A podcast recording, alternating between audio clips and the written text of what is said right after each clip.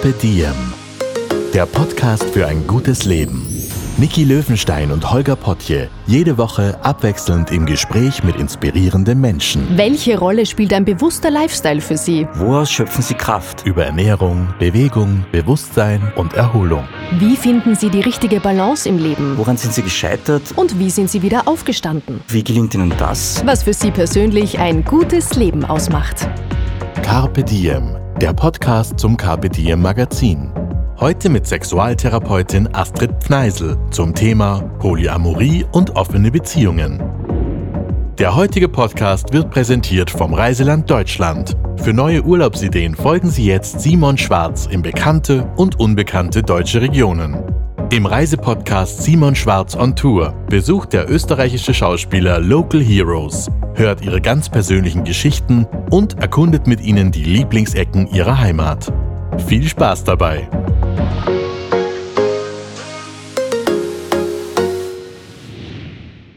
Hallo bei KPDM, schön, dass ihr diese Folge angeklickt habt. Mein Name ist Niki Löwenstein. Ich freue mich, dass ihr mit dabei seid und bin sehr gespannt auf dieses Gespräch, denn heute heißt's Let's Talk About Love and Sex.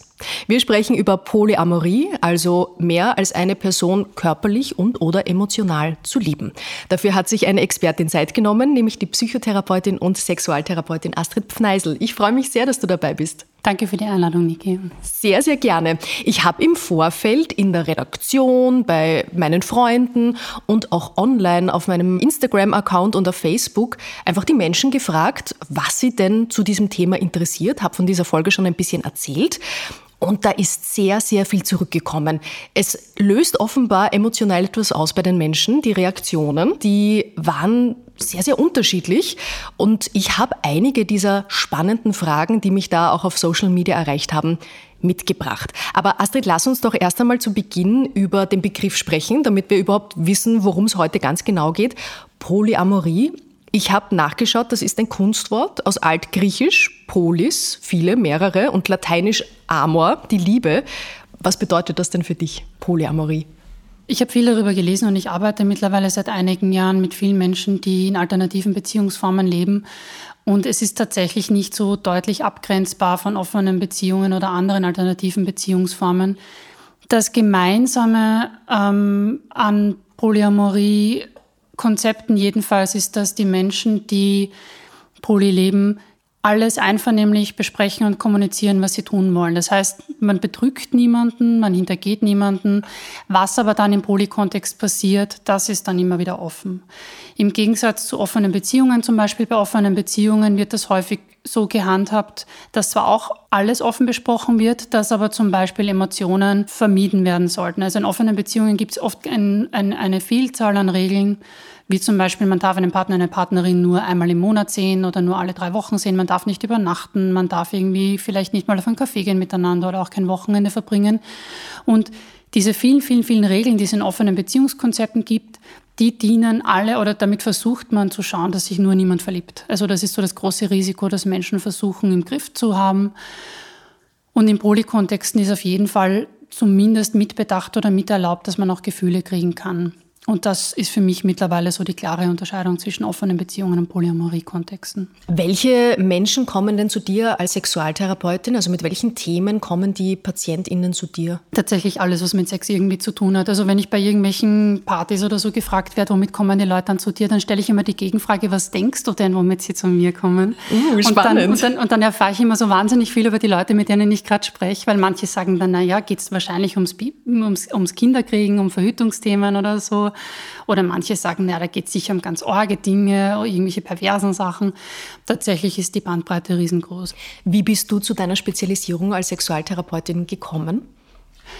Das ist eine Frage, die ich nicht zum allerersten Mal höre. Ähm, als ich die Psychotherapieausbildung gemacht habe, war ich damals ähm, im Vergleich zu meinen Kollegen und Kolleginnen äh, relativ jung und habe mir Sorgen gemacht, ob ich meine Praxis dann irgendwann einmal voll bekommen werde oder nicht. Und ein Kollege von mir hat empfohlen, dann eine Spezialisierung zu wählen. Und ich habe mir dann gedacht, okay, Geriatrie ist nicht meins, mit Kindern arbeiten, das geht mir zu nahe. Und dann irgendwann hatte ich die Idee, ich könnte, könnte Sexualität als Thema wählen, weil ich mir gedacht habe, das ist sicher auch sehr lustig, damit zu arbeiten, was übrigens tatsächlich so ist. Manchmal lachen wir sehr in den Stunden und es ist ein sehr lustvolles und schönes Arbeiten. Das ist generell wichtig, oder? Humor beim Sex. Beim, beim Sex generell und auch bei der Psychotherapie ist es total fein, wenn nicht immer alles nur schwer ist. Und dann hat sich mit der Zeit auch dieser Themenschwerpunkt etabliert. Und dann sind irgendwann mehr und mehr Menschen zu mir in die Praxis gekommen, die alternative Beziehungsformen ähm, gelebt haben. Und ähm, ich hatte damals zwar schon eine, eine grundsätzliche Offenheit für das Thema, aber ich habe sehr viel von diesen Menschen gelernt am Anfang, ähm, bevor ich dann selber auch begonnen habe, meine eigene Beziehung dahingehend zu verändern waren, waren meine ersten Einblicke in die Thematik einzelne wenige Freunde, die schon so gelebt haben, aber vor allem meine Klienten oder Klientinnen, durch die ich so Einblick in dieses Leben bekommen konnte, wofür ich heute sehr dankbar bin. Du hast es jetzt gerade angeteasert, du hast dich selber auch für dieses Lebensmodell entschieden, dass du die Beziehung öffnest. Genau. Sage ich das so richtig, oder? Du öffnest die Beziehung. Genau. Was möchtest du darüber denn mit uns teilen? Ich denke, wir werden es im Gespräch schon entwickeln. Du kannst mich gerne alles fragen. Ähm, bei uns war es so, ähm, was ich jetzt in der Beobachtung erzählen kann von, von den Prozessen, die ich in der Praxis erlebe und auch von dem eigenen Prozess in meiner eigenen Beziehung, dass viele Langzeitbeziehungen für ungefähr zehn Jahre lang relativ stabil laufen und dann die Schwierigkeiten allmählich zunehmen. Wir wissen auch von den Studien, dass die sexuelle Zufriedenheit immer mehr abnimmt und sich nie wieder erholt. Und viele Paare schaffen es so bis ungefähr acht bis zwölf Jahre und kommen dann zu mir in die Praxis. Und ich in meiner Beziehung habe ein Bilderbuchbeispiel abgeliefert. Bei uns waren es dann auch so 13 Jahre, wo ich dann gemerkt habe, okay. Die Luft ist raus oder wie war da das Gefühl? Die Luft ist raus ist eine gute Frage. Nein, es war tatsächlich so, dass die Schwierigkeiten zugenommen haben, also dass die Auseinandersetzungen zugenommen haben. Und wenn man selber Psychotherapeutin ist, ist das noch viel schlimmer, weil man ja den Anspruch hat, man müsste es ja irgendwie hinkriegen. Ich habe ganz viel gelesen, ich habe viele Ausbildungen gemacht, ich habe ganz viel versucht zu reparieren oder hinzukriegen. Aber wenn man selber mit drinnen hängt, geht es einfach nicht, dass man immer auch, äh, man kann sich nicht selber aus dem Sumpf rausziehen, wenn man drinnen hängt. Und wir haben uns dann tatsächlich Unterstützung geholt. Das ist mittlerweile jetzt sieben Jahre her. Und also du bist verheiratet? mittlerweile sagen, bin ich verheiratet, aber wir haben, damals waren wir noch nicht verheiratet, damals waren wir einfach noch einfach so in Beziehung zueinander. Und vor sieben Jahren haben wir uns dann ähm, Unterstützung geholt, weil ich gesagt habe, ich merke, wir kriegen es einfach nicht mehr hin. Und in der zweiten Therapiestunde war das dann schon Thema, dass ich gesagt habe, ich möchte außerdem die Beziehung öffnen. Und mein Mann, mittlerweile Mann, hat damals zuerst gesagt, ja, okay. Und ich habe mir gedacht, okay, das ging jetzt viel einfacher als gedacht. zu einfach. ja, es war auch zu einfach. Und so eine Woche später, dann bei der nächsten Stunde, ist dann irgendwie so klar geworden, was das an Konsequenzen mit sich bringt, was es bedeutet. Und es war, ähm, auch das kann ich vielleicht gleich mitgeben, ein extrem ungünstiger Zeitpunkt, um eine Beziehung zu öffnen.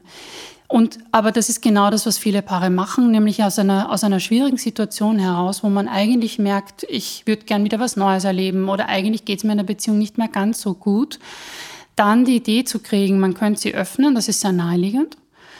Aber gleichzeitig hat man die ungünstigsten Rahmenbedingungen, weil eine Beziehungsöffnung immer mit Verunsicherungen hergeht. Also das ist kein easygoing Prozess, weil da ganz viel ganz viel an, an Unsicherheit auslöst in, in jeder Person, die involviert ist. Und das bedeutet, dass man eigentlich unfassbar viel Stabilität etablieren muss. Und wir hatten das große Glück, bei einer, bei einer Therapeutin zu landen, der ich heute noch extrem dankbar bin, die damals immer wieder gesagt hat, ja okay, Beziehung, Beziehungsöffnung ist gut, ist eine gute Idee, aber erstmal abwarten, bis dieser und dieser und dieser Aspekt stabilisiert ist, bis ihr wirklich wieder in Verbindung seid miteinander, bis ihr wirklich auch spürt, da ist wieder Zuneigung da.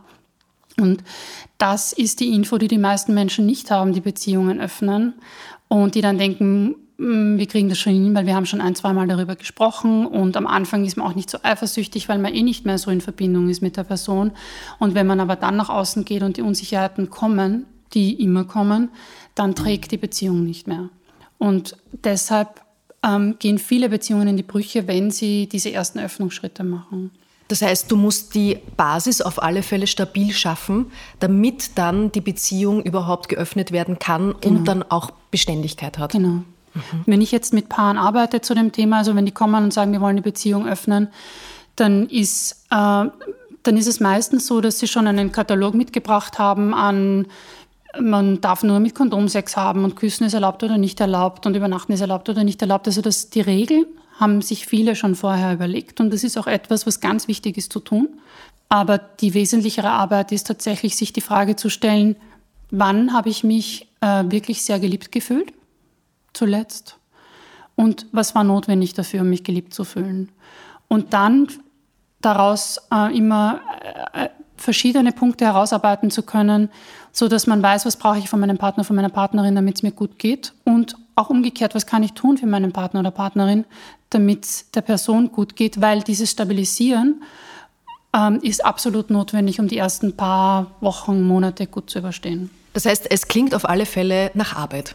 Es ist definitiv Arbeit, aber es ist eine sehr lohnenswerte Arbeit, weil wir aus welchen Gründen auch immer davon ausgehen, dass wenn wir einen guten Job haben wollen oder gut aussehen wollen, das ist irgendwie in unseren Gehirnen sehr verankert, dass wir da was tun müssen dafür. Also wir müssen Ausbildungen machen. Es reicht nicht, in der Früh ins Büro zu gehen und dort zu sitzen und zu warten, bis der Tag vorüber ist. Da ist irgendwie klar, wir müssen uns engagieren, wir müssen irgendwas tun. Bei Beziehungen ist das am Anfang, wenn man verliebt ist, easy going, da möchte man die andere Person ganz für sich gewinnen und beeindrucken und da ist man super engagiert. Aber das nimmt ab nach zwei bis drei Jahren wird es immer weniger.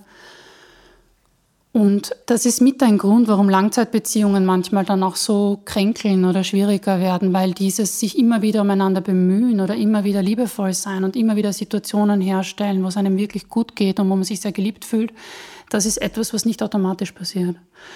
Und wenn Beziehungen geöffnet werden und man da wieder Energie investieren muss, das neu zu lernen, kann das ein sehr heilsamer Prozess sein für die Ursprungsbeziehung, weil man einfach wieder mehr tut dafür und weil man auch mehr lernt, was man tun kann dafür und weil man gefordert wird, das zu lernen. Und das kann tatsächlich ein, ein großer Entwicklungsboost sein, tatsächlich diese Langzeitbeziehung noch einmal so, so, so besser zu machen oder so zu modifizieren, dass sie weiter wächst und glücklicher und zufriedener wird. Hast du dieses Thema für dich persönlich schon über längere Zeit mitgenommen? Ist das so ein bisschen in dir gegoren, bis du es ausgesprochen hast? Oder? Natürlich. Ja. Aber ähm, so wie es vielen Menschen geht, hatte ich halt furchtbare Angst, was passiert, wenn ich es ausspreche. Weil was mache ich, wenn mein Partner sagt, kann ich schon verstehen, dass du das willst, aber ich möchte es auf keinen Fall. Ähm, davor hatte ich Sorge und aber auch vor der ganzen Ungewissheit, was passiert tatsächlich, wenn man dann jemanden kennenlernt. Die größte Angst ist immer, was passiert, wenn ich jemanden kennenlerne und mich verliebe, was passiert, wenn mein Partner jemanden kennenlernt und sich verliebt. Und diese, diese Ungewissheit, die de facto ja in jeder monogamen Beziehung auch immer da ist, aber nicht so spürbar, nicht so präsent ist, aber diese Ungewissheit kommt dann näher. Und ähm, Deshalb braucht es manchmal einen Leidensdruck, um den Mut überhaupt zu finden, dorthin zu gehen. Und aber der Leidensdruck bedeutet, in der Beziehung ist eigentlich der Wurm drinnen. Und deshalb ist das immer eine sehr ungünstige Kombination. Ich empfehle generell, nachdem wir ja kaum lernen in unserer Kultur, wie man Beziehungen konstruktiv gestaltet und wie man Kommunikation so gestaltet, dass man bedürfnisorientiert und gefühlsorientiert ich, äh, mit Ich-Botschaften formuliert, Nachdem wir das nicht lernen, empfehle ich tatsächlich sehr, wenn man eine Beziehung öffnen möchte und nicht viele Freunde hat, die das auch schon so leben, sich für die erste Zeit therapeutische Unterstützung zu holen. Wenn es nicht notwendig ist, dann hat man ein bisschen Beziehungscoaching gemacht, das schadet nicht. Aber meistens ist es gerade am Anfang schon sehr, sehr, sehr empfehlenswert. Du hast mir auch im Vorgespräch einen Literaturtipp mitgegeben, oder? Es gibt ein Buch, das du es gibt, es gibt mehrere Bücher. Es gibt kein Buch, das tatsächlich perfekt ist, das ich mittlerweile gelesen habe. Ein, ähm, ein sehr, sehr schönes Buch, das eher philosophisch geschrieben wurde, ist Ethical Slut, äh, Schlampen mit Moral. Da wird diese Haltung sehr, sehr schön beschrieben von der Offenheit und dass es in, also wir tun ja so, als dürfte man nur einen Menschen wirklich lieben, weil sonst wäre irgendwas falsch an Beziehungen. Aber das haben wir ja nur in Paarbeziehungen, das Konzept. Wenn wir Kinder haben, dürfen wir mehrere Menschen lieben. Wir dürfen unsere Eltern lieben. Das sind Freunde. Mehrere. Mhm. Wenn wir Freunde haben, ist es total in Ordnung, mehrere Freunde zu haben. Aber bei, bei Paaren darf es nur ein Mensch sein. Und in dem Buch wird irgendwie ein bisschen atmosphärisch und sehr gut nachvollziehbar vermittelt, dass das ein bisschen ein weirdes Konzept ist vielleicht. Wo kommt das denn her? Wenn wir uns jetzt unsere gesellschaftliche Struktur anschauen, dann äh, leben wir in sehr patriarchalen Strukturen. Und gerade wenn wir ein bisschen in die Vergangenheit reisen, war das ja Usus, dass die Männer früher Zweitfrauen hatten, Nebenfrauen hatten, mehrere Kinder auch unehelich, Konkubinen. Das war ein ganz normales gesellschaftliches ähm, Phänomen. Also es war einfach so. Aber die Frauen wiederum, die durften natürlich keinen anderen haben. Genau aus diesem patriarchalen System heraus. Also wenn man sich mit Sexualgeschichte ein bisschen beschäftigt, was ich gemacht habe, dann bildet sich genau das ab, dass es halt einfach um, um Besitz und Erbfolge geht. Wenn der Mann genau weiß, wer sein Kind ist, wer das Recht hat, seinen Besitz weiterzuführen, dann hat er es unter Kontrolle und deshalb durften die Männer halt immer mit ihren Frauen tun, was sie tun wollten. Mhm. Und dann haben wir halt im Zeitalter der Romantik, gab es ein Buch von, von Schlegel, das hieß Lucinde. Und damals kam diese Idee von, man hat einen Seelenverwandten und wenn man die eine richtige Person findet, ist alles gut und alles zufrieden und glücklich. Und das hat damals ziemlich, ist viral gegangen, so wie wir das heute sagen würden. Und ähm, seit dieser Zeit gibt es halt so die Disney-Variante davon, wie Beziehungen funktionieren. Man findet eine richtige Person, man, weil es die richtige Person ist, ist man selber ganz glücklich und erfüllt. Und in den, die Disney-Filme enden dann, wenn sie sich gefunden haben. Niemand erzählt, wie es halt Schneewittchen und dem Prinz 15 Jahre später geht. And they lived happily ever after. Genau, mhm. Ende. Sind denn Menschen für Monogamie überhaupt gemacht? Also wenn wir uns evolutionär unsere Geschichte anschauen, ist das ein super Modell oder ist das eigentlich kontraproduktiv in unserer Reproduktivität? Ich habe mich zuletzt mit einer Kollegin mal wieder darüber unterhalten. Monogamie ist jedenfalls ein Konzept, das mehr emotionale Sicherheit ermöglicht.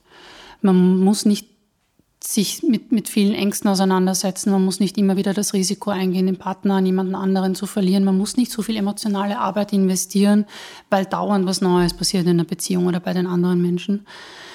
Ähm, die Frage ist, welche Prioritäten man selber hat und wie man leben möchte. Es gibt von den Studien her keine Hinweise darauf, dass Monogamie besser funktioniert als Polyamorie. Es gibt auch keine Hinweise darauf, dass Polyamorie zufriedener macht als Monogamie. Ich glaube tatsächlich nicht, dass eins der Modelle empfehlenswerter ist. Ich glaube, dass es empfehlenswert ist, herauszufinden, wie man selber gerne leben möchte.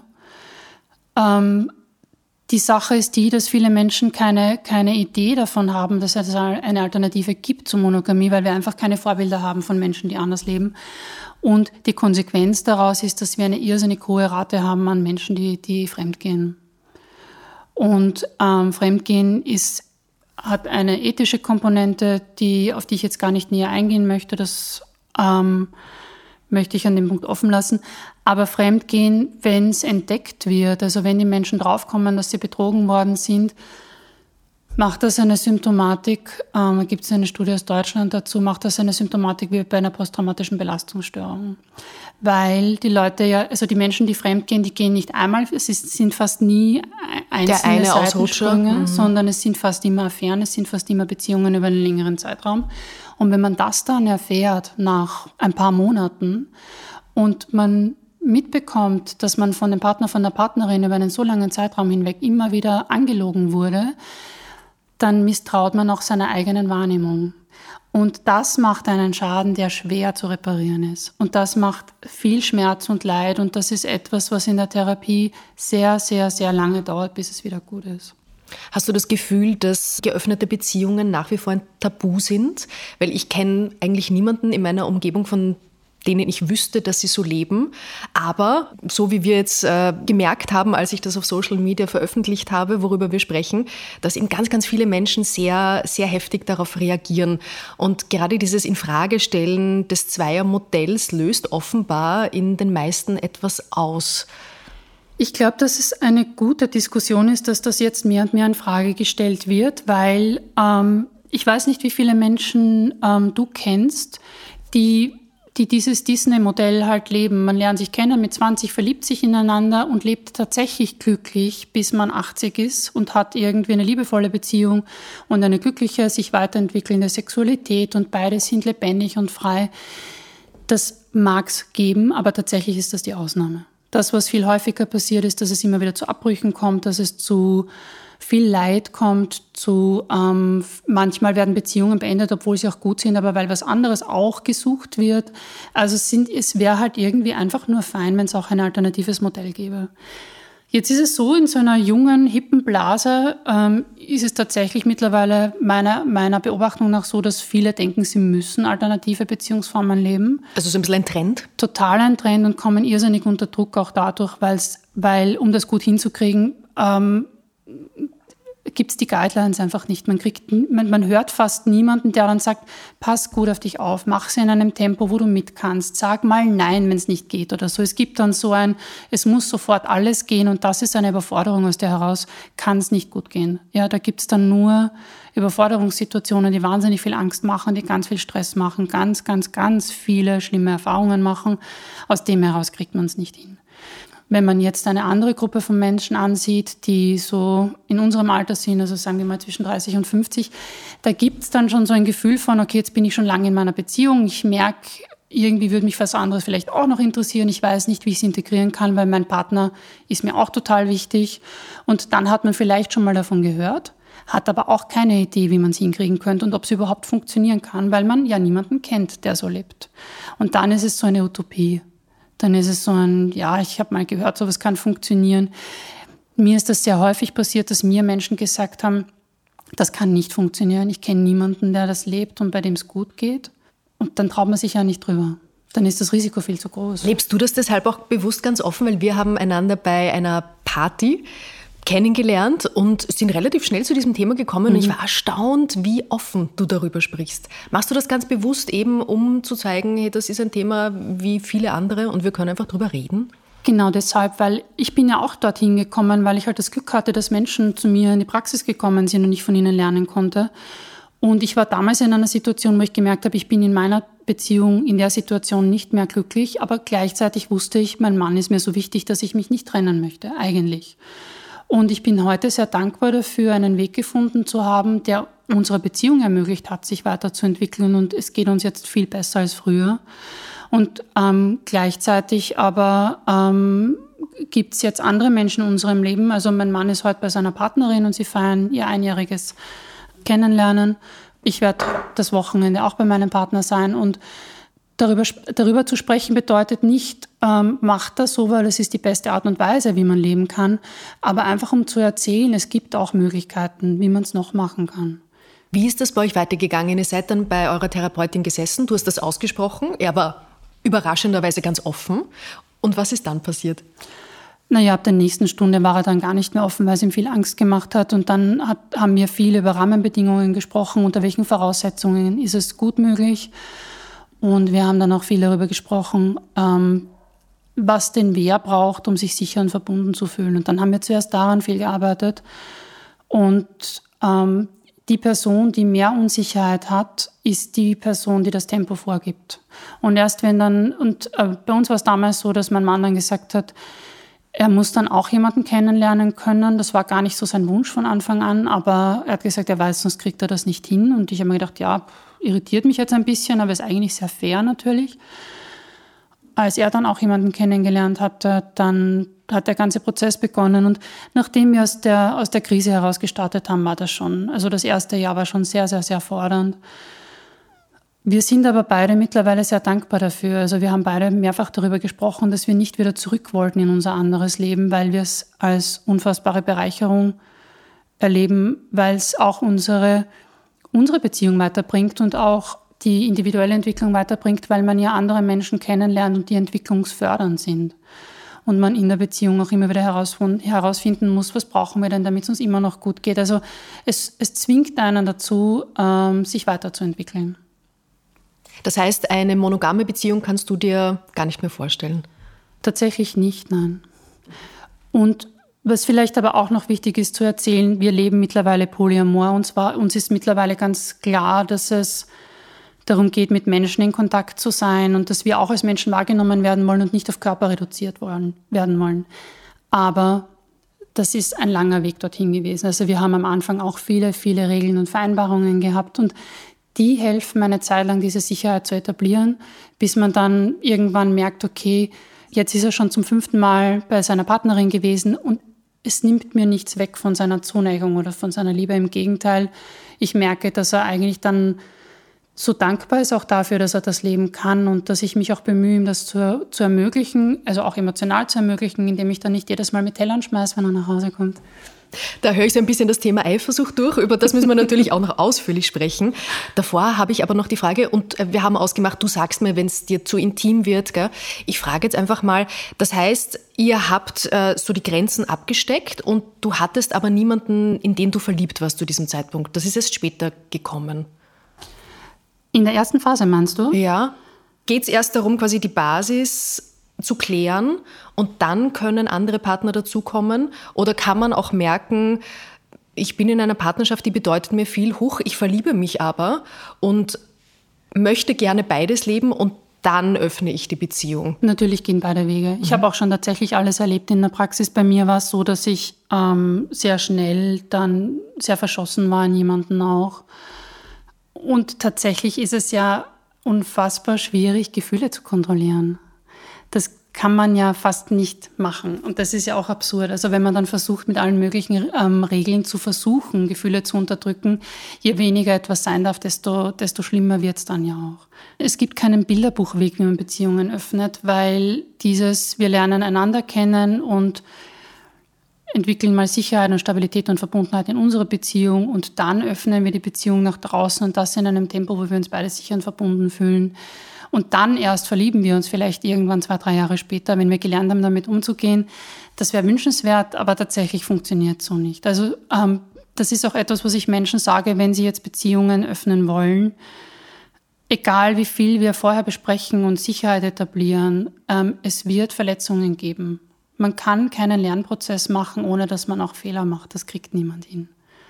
Die Frage ist immer, wie man damit umgeht. Und, und aus eigener Erfahrung kann ich sagen, dass wenn es möglich ist, auch sich mit diesen ganz schmerzhaften Themen gut auseinanderzusetzen, sind danach immer ganz große Entwicklungsschritte möglich. Angenommen, es sitzt ein anderes Pärchen tatsächlich bei einer Therapeutin, einem Therapeuten und einer von beiden spricht auch diesen Wunsch aus und der andere sagt, so wie deine Angst war, nein, auf gar keinen Fall. Was fällt dir ein? Bin ich dir nicht genug? Mhm. Was kann dann passieren? Dann spricht man darüber, was die Ängste sind, ähm, was passieren könnte. Man spricht auch darüber, was das Bedürfnis ist, warum die Beziehung geöffnet werden soll. Und dann schaut man, ob es sich ausgeht. Dann schaut man, ob sie einen gemeinsamen Weg finden. Ähm, grundsätzlich funktionieren Beziehungen nicht, wenn auf wesentliche Bedürfnisse ganz verzichtet werden muss. Das kann man eine Zeit lang machen, aber wenn es den Wunsch gibt, ähm, auch äh, Beziehungen mit anderen Menschen zu haben. Also manche Beziehungen sind ja so eng, dass man nicht, dass nicht mal Freundschaften wirklich akzeptiert sind. Ähm, und dieses, ich, ich nehme meine Bedürfnisse zurück, um die Beziehung zu stabilisieren oder zu sichern, führt immer dazu, dass man im Hintergrund Wut kriegt weil das Runterschlucken von Bedürfnissen macht zornig. Das kann man eine Zeit lang schon machen, aber langfristig gesehen wird das sehr destruktiv werden, weil man dann halt immer gehässiger wird der Partnerin oder dem Partner gegenüber. Die Auseinandersetzungen werden mehr. Also es ist kein guter Weg, auf Bedürfnisse zu verzichten. Es ist ein guter Weg, so lange darüber zu reden, bis klar ist, warum wer was möchte und ob man einen gemeinsamen Weg findet oder nicht. Und umgekehrt ein Bedürfnis zu akzeptieren, obwohl man dann nicht wirklich selbst dahinter steht. Also zu sagen, okay, mein Partner hätte gerne auch noch andere Partnerinnen. Ja, ich akzeptiere es, finde es aber nicht gut und finde mich auch nie richtig damit ab. Da stelle ich mir vor, das macht auch was mit der Beziehung langfristig, oder? Das kann nicht gut gehen. Naja, da hat man die Möglichkeit zu sagen, ich akzeptiere das und ich versuche einen Weg zu finden, damit es mir auch wirklich gut geht damit. Und man kann auch sagen, ich kann damit nicht leben und möchte mich deshalb trennen. Ähm, Wenn es dann sowas wird wie ein, naja, ich lasse mich auf einen hartschatten Kompromiss ein und fühle mich aber immer nicht gesehen oder wertgeschätzt, dann haben wir genau denselben Effekt wie vorher. Man wird Wut kriegen und das wird die Beziehung kaputt machen tatsächlich. Aber wenn die die richtige Polyarbeit machen und die, die Person, die die Beziehung öffnen möchte, auch lernt, die andere Partnerin oder den anderen Partner, der Sorge davor hat oder das nicht möchte, der Person ausreichend Sicherheit zu geben und die Person sich wirklich geliebt und begehrt fühlt, dann wird auch das funktionieren. Mit wie vielen Menschen kann denn überhaupt eine Beziehung funktionieren? Gibt es da eine Grenze, wo man sagt, irgendwann geht es sich nicht mehr aus? Die Grenze ist tatsächlich ähm, die, oder die Grenze sind die Zeitressourcen, die man zur Verfügung stellen kann. Ähm, wenn, man, wenn man ein ganz normales Leben hat, ich ich weiß nicht, du kennst das wahrscheinlich, es wird ja dann irgendwann schon schwierig, Freunde und Freundinnen zu sehen. Es wird manchmal schwierig, sich in Ruhe die Nägel zu lackieren. Zum Ganz Beispiel. genau. Also Zeit für sich auch zu haben. Und äh, wenn man so ein volles Leben hat äh, und dann richtige Beziehungen mit der Intensität führen möchte, ähm, die brauchen einfach viel, viel, viel Zeit, weil ganz viel immer wieder besprochen und geklärt werden muss. Und wenn man diese Zeitressourcen nicht zur Verfügung stellen kann, dann fliegt es einem um die Ohren. Und deshalb, ähm, ich kenne nicht viele Menschen, die das stabil hinbekommen mit mehreren Partnerinnen. Also ein bis maximal zwei Personen gehen sich aus. Zusätzlich Zusätzlich, zu zur Primärbeziehung. Ähm, aber es kommt auch darauf an, wie man es lebt, weil es gibt Menschen, die in Polykontexten sehr enge, sehr nahe Beziehungen suchen. Und ähm, dann gibt es aber wieder Menschen, die sagen, ich habe eben eine sehr enge, sehr nahe Beziehung. Mir geht es eher darum, wieder Aufregung spüren zu können. Ich möchte gern flirten, ich möchte das Gefühl haben, begehrt zu sein. Ich möchte gern immer wieder so kurze Kontakte haben mit anderen Leuten. Und das ist dann natürlich nicht so zeitressourcenintensiv, weil das nicht so viel Beziehungsarbeit dann braucht. Urlaubsideen gesucht? Der Reisepodcast Simon Schwarz on Tour. Ein Österreicher erkundet das Reiseland Deutschland. Macht Lust auf Urlaub in Deutschland. Wer reist, hat viel zu erzählen oder lässt viel erzählen. So wie der österreichische Schauspieler und Deutschlandkenner Simon Schwarz, der seit vielen Jahren beruflich zwischen Österreich und Deutschland pendelt und lange in Berlin gelebt hat. Nach zwei erfolgreichen Staffeln gehen der Publikumsliebling und sein treuer Tontechniker Holger erneut auf Entdeckungsreise durch das Reiseland Deutschland. Sie besuchen Local Heroes, die ihre ganz persönlichen Geschichten erzählen und erkunden mit ihnen ihre Lieblingsecken. Hören Sie rein und holen Sie sich wertvolle Tipps zu den schönsten Urlaubszielen in Deutschland. Zu finden sind die Podcasts überall dort, wo es Podcasts gibt und unter www.germany.travel slash Simon Schwarz on Tour. Dann kommen wir zu den ganz praktischen Aspekten. Da sind nämlich viele, viele Fragen gekommen. Was du schon angesprochen hast, wie geht sich das aus? Wenn wir uns jetzt eine, eine klassische Zweierbeziehung anschauen, sagen wir mal eben nach ungefähr zehn Jahren, man ist eingespielt, aber irgendwie ein bisschen auch eingeschlafen, das ganze Ding, dann hat man oft schon Schwierigkeiten, vor allem wenn Kinder mit im Spiel sind, überhaupt Zeit für sich rauszuschlagen oder auch zu priorisieren. Und wenn dann noch jemand dazukommt, wie bringt man das alles unter einen Hut? Was sind da deine Erfahrungen? Man braucht ein sehr gutes Zeitmanagement, aber das ist etwas, was alle Paare in Langzeitbeziehungen brauchen, wenn die zu mir in Therapie kommen und gar kein Polythema haben, sondern einfach nur ein, wir merken, unsere Sexualität ist eingeschlafen, Thema haben. Dann ist die erste Frage immer, wann sie das letzte Mal Urlaub miteinander verbracht haben, wann sie Qualitätszeit miteinander verbringen. Und manchmal stellt sich heraus, dass die viel Zeit verplempern, sage ich jetzt einmal, und ich kenne es von mir ganz gut. Ich bin dann auf Instagram online oder ich mache dies oder jenes. Man sitzt nebeneinander am Sofa, Ja, genau. aber jeder ist in seiner Welt. Ganz genau. Und es geht nicht so sehr darum, dass man jetzt unendlich viel, viele Stunden zur Verfügung hat, sondern es geht eher um die Qualität der Zeit, die man miteinander verbringt. Und ähm, mein Mann und ich haben ein Kaffeeritual erfunden. Wir stehen auf jeden Fall mindestens eine Stunde früher auf und setzen uns mit einer Tasse Kaffee eine Stunde lang in Ruhe hin, bevor der Tag beginnt. Wenn man so kleine Rituale findet, in denen es tatsächlich möglich ist, ähm, Kontakt aufzunehmen, und damit meine ich auch keine Gespräche darüber, wer bringt das Kind in den Kindergarten, wer hat den Müll runtergebracht, wer muss noch einkaufen, sondern wirklich ein, wie geht's mir heute und wie geht's mir mit dir und wann machen wir den nächsten Urlaub und das war schön gestern Abend. Also ressourcenorientierte Gespräche zu führen. Also ein Element ist, Qualitätszeit zu finden und zu schaffen. Und das andere ist tatsächlich, man braucht gute Kalender und man braucht eine gute Planung. Du hast gesagt, Gefühle zu unterdrücken ist natürlich ganz, ganz schwierig. Was aber, wenn ich weiß, mein Partner möchte die Beziehung nicht öffnen und trotzdem habe ich Gefühle noch für jemand anderen? Wie schaffe ich es dann trotzdem, die Beziehung weiterzuführen? Die Primärbeziehung Ja. oder die andere Beziehung? Genau. Also ich gehe jetzt mal davon aus, dass man keine geheime Affäre hat, sondern dass man dann dem Wunsch entspricht und sagt, okay, du, du möchtest die Beziehung nicht öffnen. Ich versuche dem zu entsprechen, aber ich habe ja trotzdem da irgendwie einen Schmetterling im Bauch. Wie zähme ich den? Geht das überhaupt? Boah, das ist eine schwierige Frage. Also wie quasi wie schaffe ich es trotzdem solche Gefühle zu unterdrücken? Naja, man kann Gefühle, also man kann Gefühle tatsächlich unterdrücken. Ich würde es aber niemals empfehlen, weil unterdrücken kostet immer sehr viel Energie und man bezahlt immer einen Preis dafür mit irgendeiner Symptomatik. Viele Menschen machen es mit unfassbar viel Ablenkung oder mit Alkohol oder mit ähm, etwas in sich tot machen wollen, sozusagen. Wenn man tatsächlich die Entscheidung trifft, mir ist die Beziehung, meine Primärbeziehung wichtiger als die Liebe, die ich da für diese neue Person empfinde, dann geht es wahrscheinlich nur mit möglichst viel Abstand zu dieser Person, in die man so verliebt ist, damit das Gefühl irgendwann von selber runtergehen kann. Verliebt sein ist auch ein hormoneller Ausnahmezustand, also das beruhigt sich irgendwann tatsächlich. Das wird aber mit ganz viel Kontakt sehr schwierig bleiben tatsächlich. Es geht aber immer weg. Also Gefühle sind immer veränderlich, auch Verliebtheit ist veränderlich. Und wenn man die Entscheidung trifft, und die Wahl hat man immer, egal bei welchem Gefühl, äh, egal von welchem Gefühl wir gerade sprechen, wenn man sich dazu entscheidet, ich, spüre zwar die Verliebtheit und vielleicht kann ich einen Teil der Energie sogar genießen oder, oder für mich selber verwenden, dass ich ähm, diese, diese positive Energie und die Schmetterlinge irgendwie meine Beziehung wieder mit reinnehme zum Beispiel, dann kann ich mit der Energie arbeiten.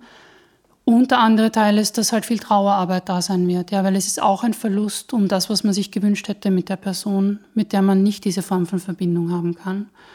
Und es wird auch in der Primärbeziehung die Arbeit brauchen, ähm, darüber zu sprechen, was es mit, der, mit einem selber macht.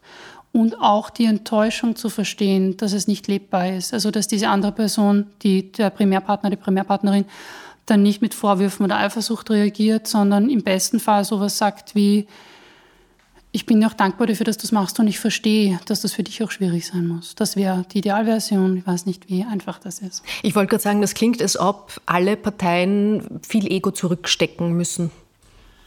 Es hat mit Ego zu tun, es hat auch mit unerfüllten Bedürfnissen zu tun und mit Sehnsucht zu tun, die keinen Raum bekommt. Und es ist ein, es ist ein schmerzlicher Prozess für alle Beteiligten, ganz sicher.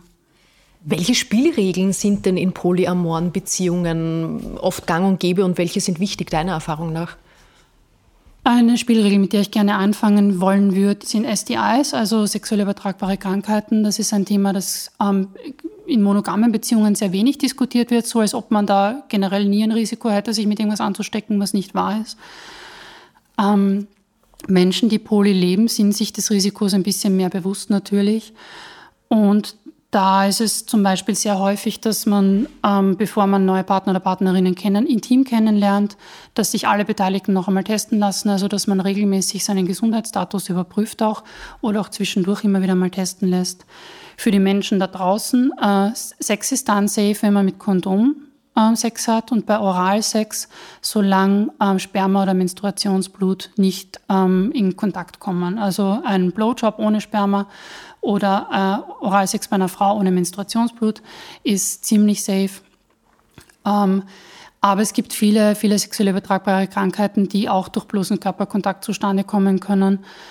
Ähm, und deshalb ist es sehr empfehlenswert, einfach gelegentlich mal einen Check zu machen. Man kann mittlerweile sehr vieles extrem gut behandeln und man hat einfach auch entspannter Sex, wenn man sich um sowas keine Sorgen machen muss. Und ich vermute mal, es gibt da auch alle verschiedenen Möglichkeiten innerhalb eines Modells, wie die Menschen in welchen Kombinationen miteinander Sex haben. Natürlich. Natürlich, man spricht meistens jetzt nicht so im Detail über diese ganz intimen Sachen. Also einerseits, weil man ja dann auch über sehr intime äh, Informationen hört von Menschen, die jetzt gerade nicht wissen, dass das geteilt wird. Also es ist ein ethischer Hintergrund.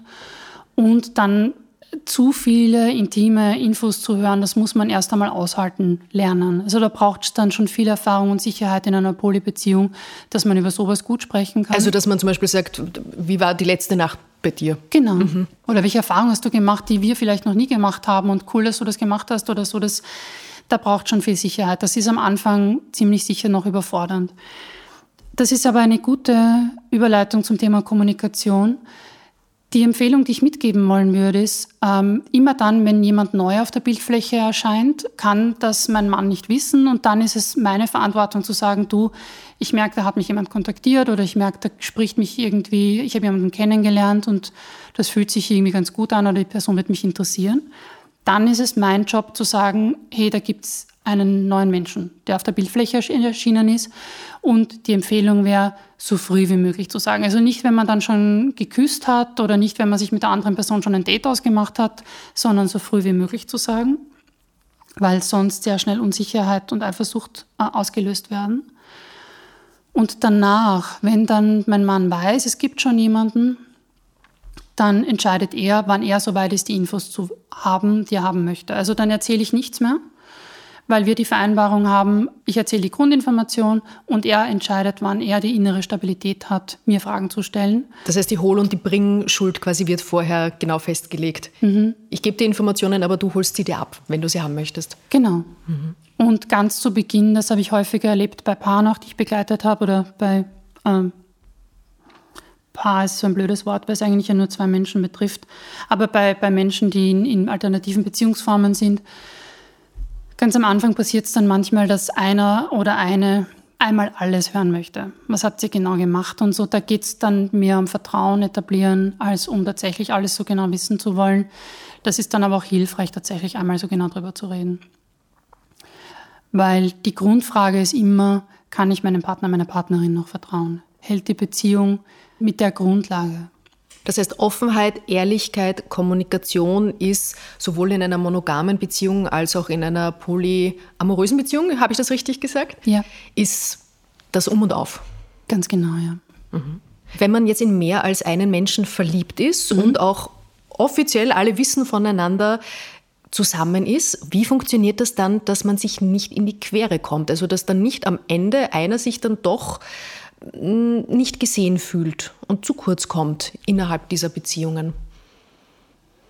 Das ist Verhandlungssache. Das muss man tatsächlich immer wieder neu, neu besprechen und aushandeln. Das ist auch mit jedem Partner, mit jeder Partnerin dann neu, mhm. weil die Partnerin von meinem Mann hat Kinder.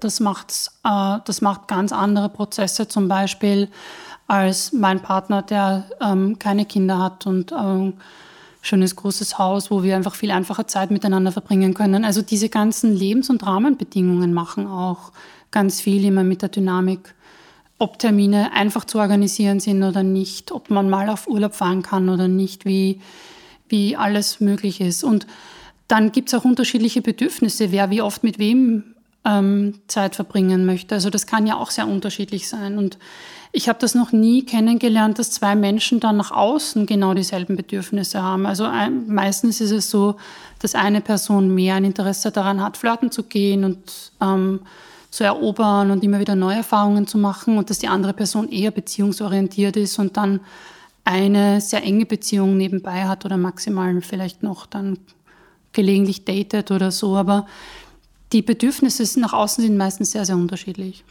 Kennen sich eure Partner eigentlich jeweils gegenseitig? Also kennst du die Partnerin deines Mannes und er deinen? Und ja, und das ist auch etwas, was, ähm, was sehr empfehlenswert ist, wenn man die Menschen nicht kennenlernt. Also wenn ich Ivos Partnerin nicht kennengelernt hätte, dann wäre ich alleine mit mir und meinen Vorstellungen von ihr. Und die Vorstellungen von den anderen Leuten, die basieren dann immer auf den eigenen Unsicherheiten und Ängsten. Die werden ganz sind groß. Das, das sind das Menschen, die sind so perfekt, die haben die, die, sind, die haben die schönsten Figuren, sind unfassbar viel intelligenter als man selber, die haben nie Schwierigkeiten und sind immer freundlich und lustig natürlich. Und wenn man allein ist mit den eigenen Vorstellungen, ist das nie eine gute Idee. Das ist ein Aspekt, warum es sinnvoll ist, die Menschen kennenzulernen, weil man dann herausfindet, das sind Menschen. Und die zweite Ebene ist die, wenn man, wenn man, wenn man diese anderen Partner nicht trifft und man Unsicherheiten fühlt, tendiert man ein bisschen dazu, in Konkurrenz zu gehen. Wenn man sie aber kennenlernt und merkt, okay, die sind, das sind liebe Leute. Also ich, ich mag die Partnerin von meinem Mann sehr gern. Wir haben eine sehr gute Gesprächsbasis und wir sind sehr respektvoll miteinander. Wie war dieses erste Kennenlernen? Das stelle ich mir schon sehr, sehr weird vor, muss ich zugeben. Man stellt sich's weird vor, aber wenn man dann ein paar Mal schon solche Erfahrungen gemacht hat, dann kriegt man irgendwann mit, das sind einfach Menschen. Und die ersten zwei, drei Minuten sind ein bisschen unbeholfen. Aber mhm. wenn man dann einfach merkt, okay, ähm, wir haben irgendwie Themen, worüber wir plaudern können, wir respektieren einander und es gibt tatsächlich ein Bemühen, einen guten Weg miteinander zu finden, dann ist das so angenehm. Und das ist etwas, was sehr entlastend ist, weil irgendwann kommen Geburtstage und Feiertage und andere Themen, wo man dann immer irgendwie hin und her gerissen ist, darf jetzt nur mein Mann dabei sein oder darf auch mein Partner dabei sein. Und es funktioniert viel entspannter und einfacher, wenn man das möchte. Ja, manche Menschen wollen das nicht, aber ich für mich habe herausgefunden, für mich funktioniert es viel besser, wenn ich diese Leben nicht so auseinanderschneiden muss, sondern wenn ich, wenn ich das Gefühl habe, ähm, äh, mein Mann und mein Freund ähm, können sich begegnen und sind sehr, sehr, sehr cool miteinander. Da gab es so eine sehr nette Szene bei, bei einer Geburtstagsfeier, wo dann meine Nichte äh, mit uns nach Hause gefahren ist und mein Mann und mein Freund sind vorne im Auto gesessen und haben geplaudert. Und meine Nichte hat an dem Abend zum ersten Mal davon erfahren, wie ich lebe, weil ich mir gedacht habe, ich muss ihr das jetzt erzählen, damit wie, sie sich Wie auskennt. hast du ihr das gesagt? Das, ich habe gesagt, schau mal, das da drüben, das ist, ähm, das ist der Christoph. Und ähm, Christoph ist mein Freund und hat sie mich so total irritiert angesehen und dann habe ich gesagt, ja, es gibt Menschen, die haben einfach mehrere Beziehungen und bei uns funktioniert das so. Und sie hat viele Fragen dazu gestellt. Und dann bei, bei dieser Autofahrt hat sie dann so von hinten die beiden beobachtet und dann irgendwann sagt sie zu mir, die verstehen sich ja voll gut, die Bros. und das ist dann sehr nett, also wenn man dann so Einblicke geben kann in so ein Leben und, und Menschen merken, okay, das ist nicht, das ist nicht feindselig, es ist nicht aufgeladen mit äh, Eifersucht, es ist nicht voller Neid, sondern es ist einfach so, dass da halt eine Gruppe von Menschen ist, die gut miteinander kann. Diese Erfahrungen sind auch auf Facebook mit mir geteilt worden von mhm. Menschen, die diese Beziehungsformen leben. Und es sind Kinder mit im Spiel, dass mhm. die Kinder, so wurde mir geschrieben, oft total offen sind mhm. und sagen, solange es allen gut geht und alle lieb miteinander sind, habe ich überhaupt kein Problem damit. Also da geht es auch oft um, um Vorbilder und was man halt für Modelle überhaupt kennt, wieder die Prägung. Ja, und also ein Aspekt, der sehr relevant ist bei Paaren, die Poly leben. Also ähm, ich arbeite auch mit Paaren, die Poly leben, die Kinder haben. Die Kinderbetreuung ist gewährleistet. Es sind einfach mehr Menschen da, die sich um die Kinder kümmern können. Uh, ein praktischer Aspekt, an oh, den ja. habe ich noch gar nicht gedacht. Mhm. Und das entlastet Eltern auch sehr, wenn es einfach mehr Menschen gibt, die auch immer wieder da sind. Und das entlastet Kinder auch sehr, wenn sie unterschiedliche Bezugspersonen haben können. Im Kontext mit Kindern ist es sehr ressourcenorientiert gedacht. Und was macht das mit eurer Beziehung? Weil ihr habt keine Kinder oder als Ehepaar, aber dein Partner, also dein Mann hat eine Partnerin mit Kindern. Was macht das mit diesem ganzen System? Das erlebe ich tatsächlich gar nicht schwierig. Mhm. Es ist ähm, so, dass Ivo und seine Partnerin mit den Kindern gelegentlich Dinge unternehmen und äh, wenn wir irgendwo auf Urlaub sind, auch Sachen für die Kinder mitnimmt und so. Es ist einfach so, wie ich meiner Nichte auch Geschenke mitbringe oder so. Es ist, ähm, das erlebe ich gar nicht schwierig. Kommt es manchmal zu der Situation, dass du mit deinem Mann Probleme in der Beziehung zu seiner Partnerin besprichst? Ganz selten. Also wir wenn wir über Schwierigkeiten sprechen, dann versuchen wir das sehr ernst zu nehmen, dass wir nicht über Inhalte sprechen, der die Person nicht zustimmen kann. Und wenn seine Partnerin nicht da ist und nichts davon weiß, dann besprechen wir das natürlich nicht. Wenn aber mein Mann sagt, ich merke, da habe ich Schwierigkeiten an diesem jenen, jenen Aspekt und wir sprechen über ihn, dann, dann versuche ich ihn so gut ich kann zu unterstützen und er mich auch umgekehrt.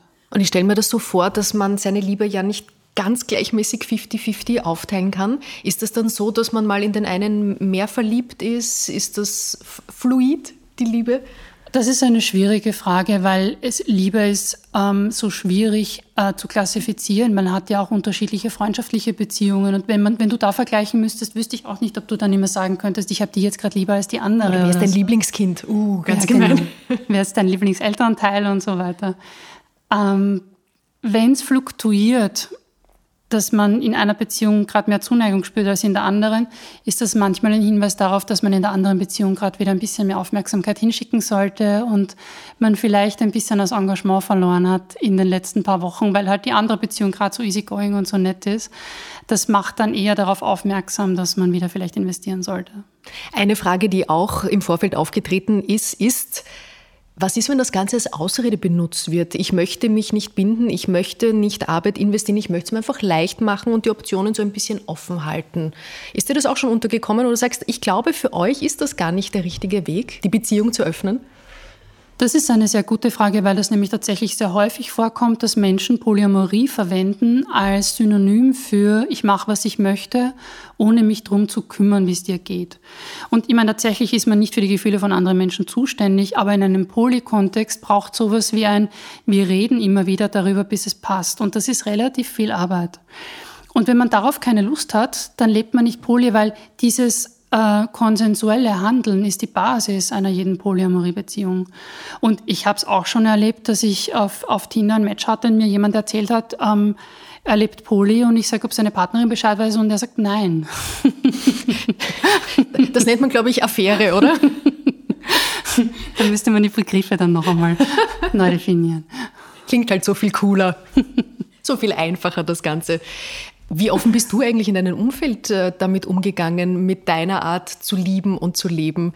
Deine Eltern zum Beispiel, vermutlich wissen Bescheid. Wissen, in meinem Umfeld wissen tatsächlich alle Bescheid. Ja. Ja. Sind irgendwelche Reaktionen gekommen, mit denen du nicht gerechnet hast? Tatsächlich ist es so, dass viele Menschen damit ganz große Schwierigkeiten haben, weil sie es gar nicht verstehen können.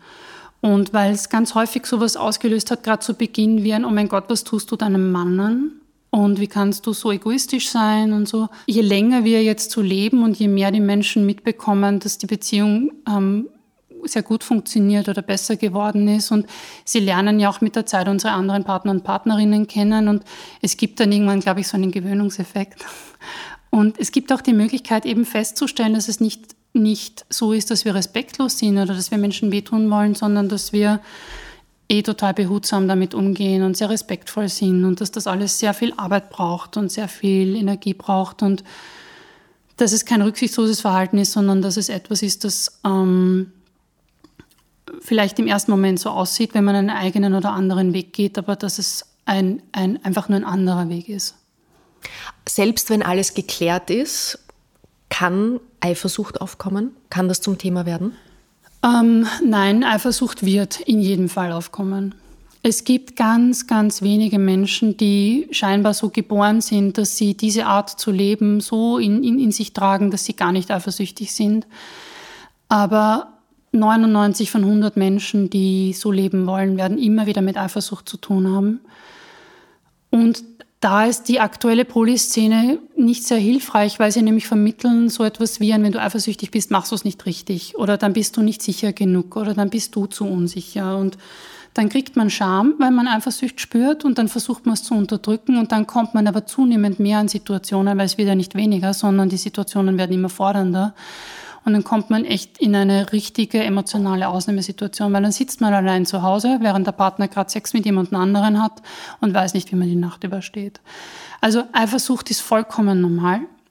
Wichtig ist dann zu unterscheiden, spüre ich Neid oder Eifersucht.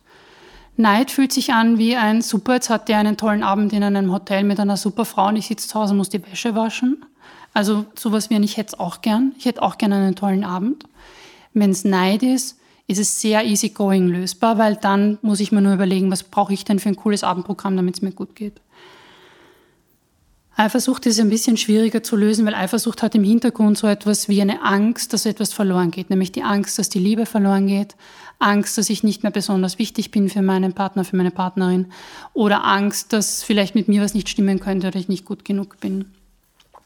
Wenn das ausgelöst wird, dann ist es wichtig, das anzuerkennen Idealerweise auch vom Partner oder von der Partnerin. Sowas wie, ein, das ist okay, wenn du Angst spürst. Was brauchst du von mir, damit du dich geliebt und sicher fühlst? Wäre dann die wichtigste Frage.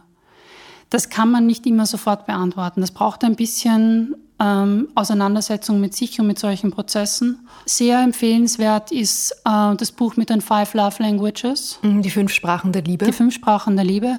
Das Buch selber ist nicht gut geschrieben und der Typ ist sehr katholisch und die Werte, die darin vermittelt werden, da muss man mit, mit, mit einer sehr guten kritischen Haltung lesen, finde ich. Aber zu verstehen, dass das, was mir gut tut, um mich geliebt zu fühlen, nicht unbedingt das ist, was meinem Partner auch gut tut, um sich geliebt zu fühlen. Und was ist das, was er braucht und was ist das, was ich brauche. Das anwenden können lernen hilft sehr, diese Eifersuchtsphasen immer wieder gut zu überstehen. Und wenn ich merke, ich darf eifersüchtig sein und ich kann mich dann gut um mich selber kümmern und oder auch mein Partner kümmert sich dann gut um mich, weil er mich zum Beispiel dann eine halbe Stunde kuschelt. Oder weil er mir irgendwie eine Strauß Blumen noch mitbringt. Oder weil er mir noch einen Brief schreibt, bevor er seine andere Partnerin trifft. Und ich merke, ich werde in dem gesehen und gehalten. Dann wird die Eifersucht sehr schnell weniger werden. Wenn das nicht gut versorgt ist und wenn das Gefühl offen bleibt, dann wird die Angst mit jedem Mal größer. Und dann ist es irgendwann nicht mehr gut zu stabilisieren. Das ist etwas, woran viele Beziehungen scheitern, wenn sie die Beziehungen öffnen. Apropos alle Büchertipps, die wir jetzt besprechen und vielleicht hast du noch ein paar mehr, packe ich euch natürlich in die Show Notes. Wie hat sich denn dein Bindungsgefühl so im Laufe der Zeit verändert? Ui, das ist eine schwierige Frage. Es gibt ähm, in der Bindungstheorie ja vier unterschiedliche Bindungstypen. Es gibt sicher gebundene Menschen, die spüren sowas wie ein, wenn ich tatsächlich in Not bin, dann weiß ich, reagiert meine Bindungsperson adäquat auf mich und damit kriege ich meistens gar keine Angst in Beziehungssituationen.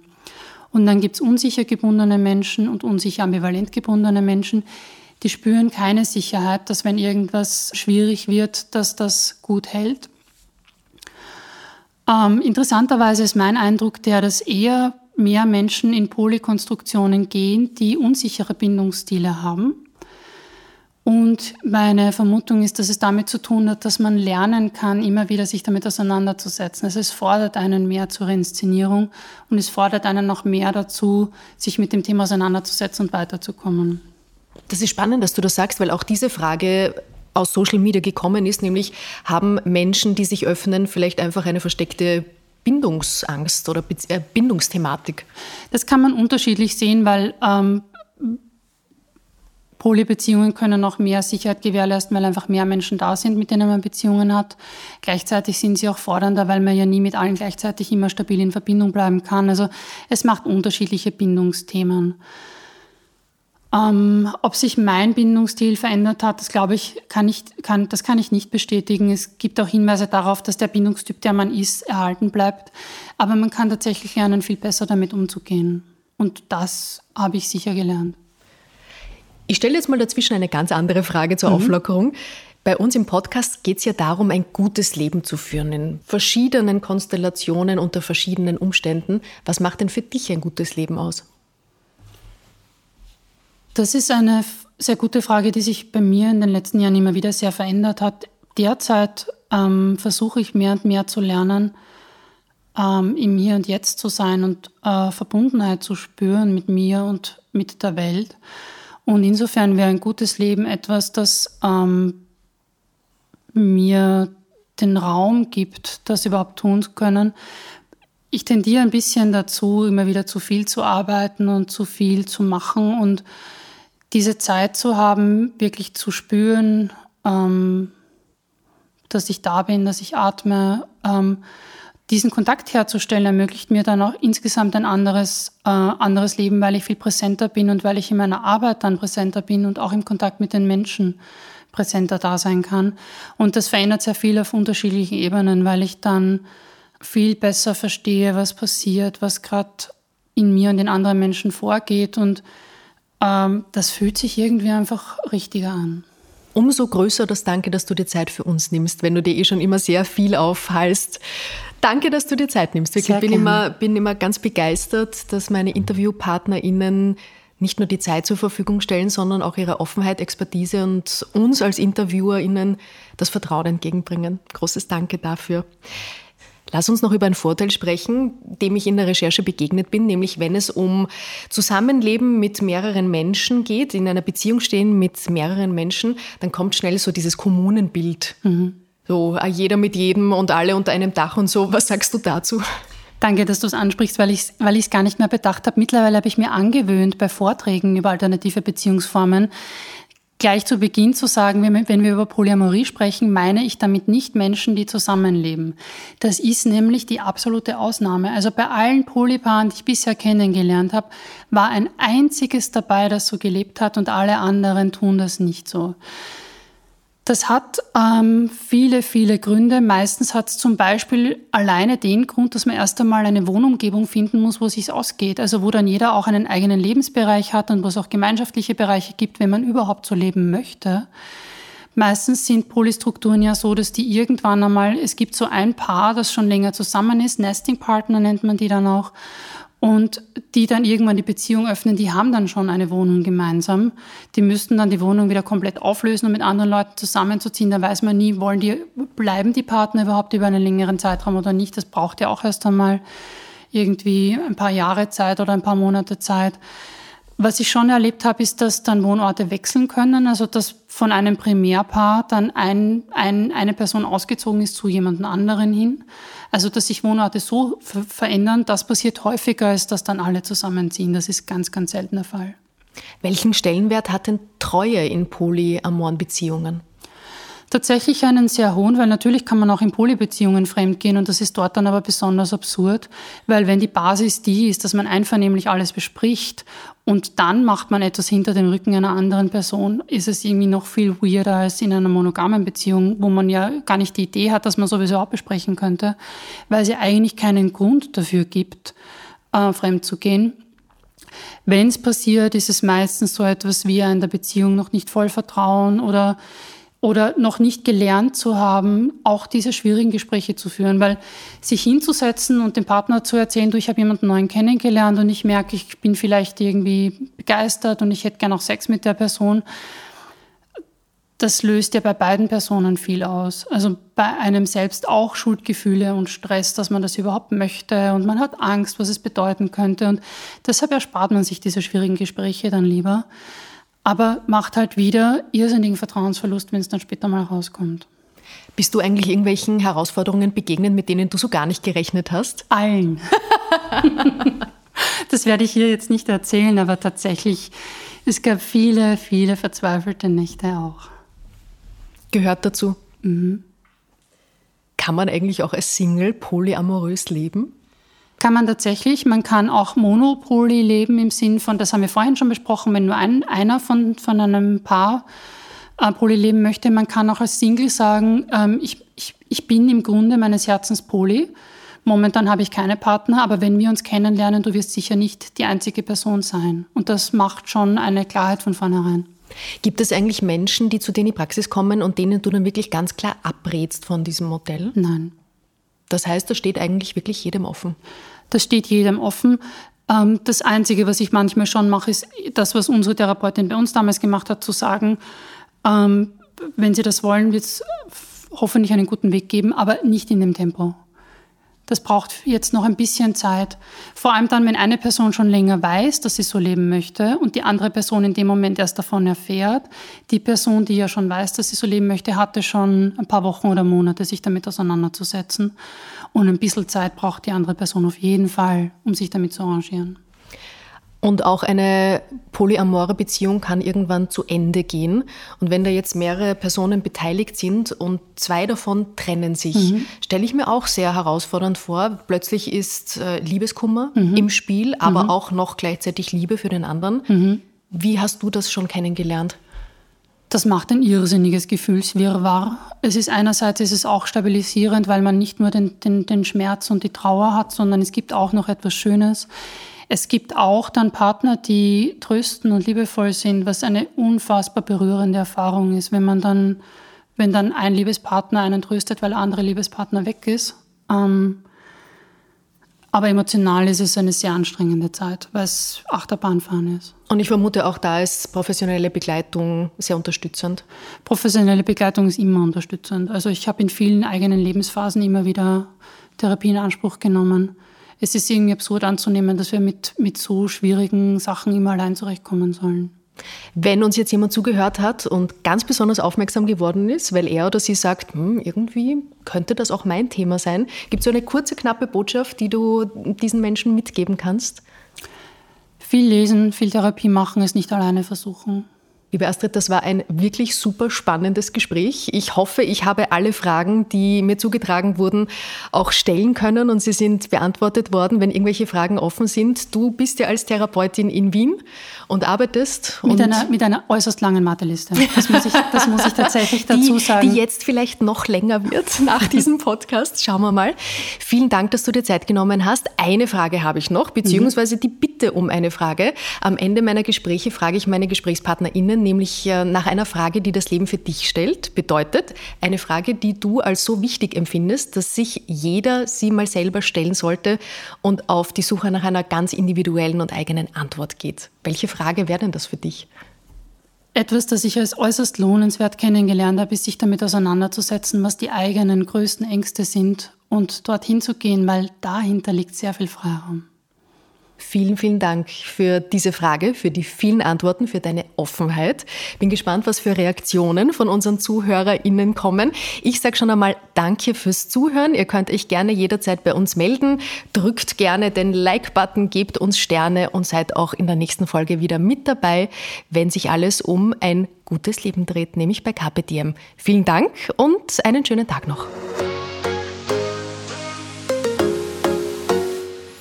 Der heutige Podcast wurde präsentiert vom Reiseland Deutschland. Hören Sie jetzt rein in den Reisepodcast Simon Schwarz on Tour mit Insider-Tipps und Anekdoten zu bekannten und unbekannten deutschen Regionen. www.germany.travel slash Simon Schwarz on Tour. Mehr von Carpe Diem gibt es auf Soundcloud, Apple Podcasts, Google Play oder Spotify. Jetzt abonnieren und liken. Wir freuen uns über eure Kommentare und sind direkt über podcast.kpdm.live erreichbar. Das Diem Magazin erscheint alle zwei Monate. Besucht auch unsere Social Media Portale auf Facebook, Instagram und YouTube und unsere Website carpediem.live. Carpe Diem, der Podcast für ein gutes Leben. Nächste Woche Holger Potje im Gespräch mit der Influencerin und Dynamic Yoga Coach Anna Posch.